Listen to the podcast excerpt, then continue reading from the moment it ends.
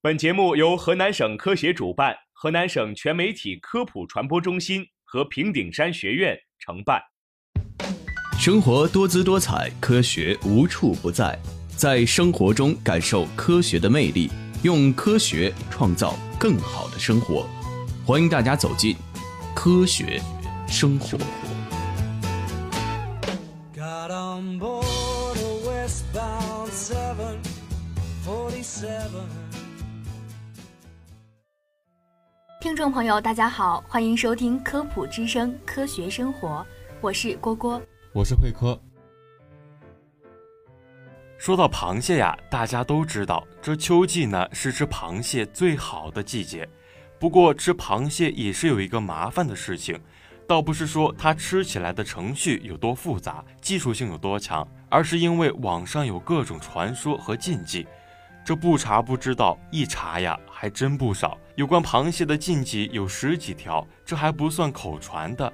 这里就把最近听到的各种说法和大家总结一下，我们一起来看一看哪些是真相呢？先说第一种说法，螃蟹的营养价值其实没多高，蛋白质也不比牛肉多。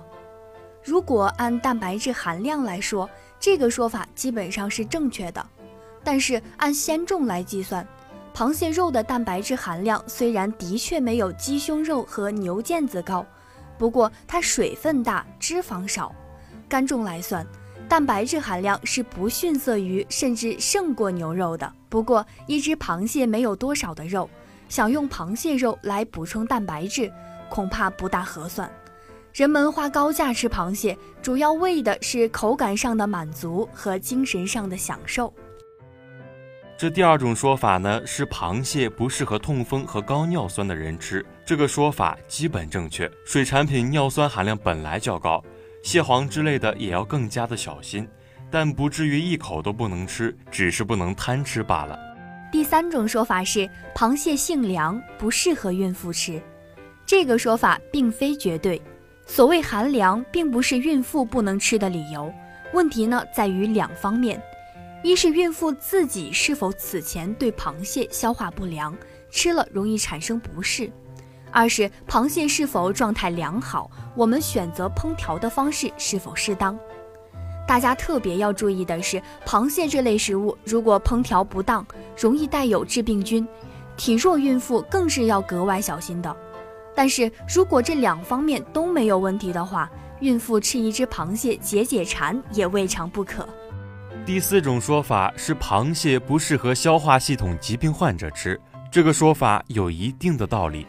日常蛋白质消化不良、胃酸不足、容易腹泻胀气的人，以及处于正在过敏状态的人，吃螃蟹呀是要小心的，避免吃出不适。有胃炎、肠炎、消化道溃疡、肝胆疾病等问题的人也应当小心，可不能贪吃。第五种说法是，吃螃蟹不能喝啤酒，也不能喝茶，而适合配黄酒或白酒。这个说法有一定的道理，但是也要分人。如果有痛风或者高尿酸血症，什么酒都应当避免，白酒也不行。同时，甜饮料促进内源性尿酸增加，所以配饮料也不妥。如果是消化吸收功能差，配绿茶也需要十分小心。茶饮会降低消化酶的活性，甚至会导致消化不良。但如果身体很好，消化很好，那么配茶配酒，只要不过多，都不会造成任何麻烦。配料姜和醋能去腥，又能促进消化液分泌，也可以抑制蟹肉中微生物的生长，所以自古以来都要用它们来配螃蟹一起吃。这第六种说法是螃蟹不能和维生素 C 一起吃，这个说法早已辟谣。多年来流传的虾不能和维生素 C 一起吃，因为会产生砒霜而中毒。螃蟹和其他水产品啊，也被纳入了这条禁忌的扩展版。事实上，一两百毫克的维生素 C 不会通过还原作用使人体中毒，但是食用过多的维生素 C 确实有风险。因为过多的 VC 本身就能引起敏感者拉肚子，与螃蟹毫无关系。这第七种说法是，螃蟹不能和水果一起吃。这种说法呀，也是因人而异。它适用于消化能力差、怕冷或者容易腹泻的人。但如果是对体质强壮、消化能力强的人来说，我们不必担心这些问题。部分水果如果比较青涩，也会降低消化酶的活性，同时使胃酸的作用下降，削弱其活化蛋白酶的作用，削弱其杀菌能力。体弱人群吃了螃蟹就会腹泻，吃大量水果也会腹泻，而这两者加在一起，肚痛腹泻更是避免不了了。说法八。不能吃醉螃蟹、生螃蟹、不新鲜的螃蟹，这个说法正确。水产品体内有大量的微生物存在，而且细菌的比例很高，甚至带有多种寄生虫，必须经过有效的加热杀菌处理才能保证安全。仅仅加点酒泡制是无法起到充分杀灭寄生虫和致病菌的作用。贪图口味鲜嫩而加热不足也是十分危险的。不新鲜的螃蟹会导致细菌大量的繁殖，非常的不安全，所以大家坚决不能吃。说法九，螃蟹必须现烹现吃，不能吃隔夜的。这个说法呀，基本正确，但不绝对。隔夜的饭食本就不建议大家食用，哪怕秋季环境温度比较高，但螃蟹烹调后也极易增殖细菌。最好是趁热吃掉。不过，如果一餐没有吃完，一定要及时冷藏，并保证彻底加热杀菌之后再吃。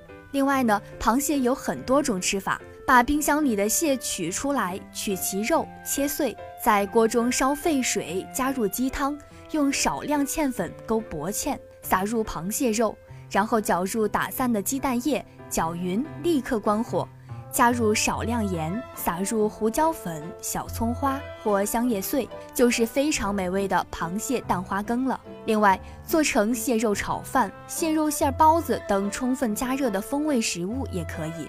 不过需要提醒的是，螃蟹虽好，但要适量，不要一次吃的太多。总之呢，吃螃蟹没有那么多禁忌，听众朋友不必太过担心，只要身体许可，便可好好享受它的美味。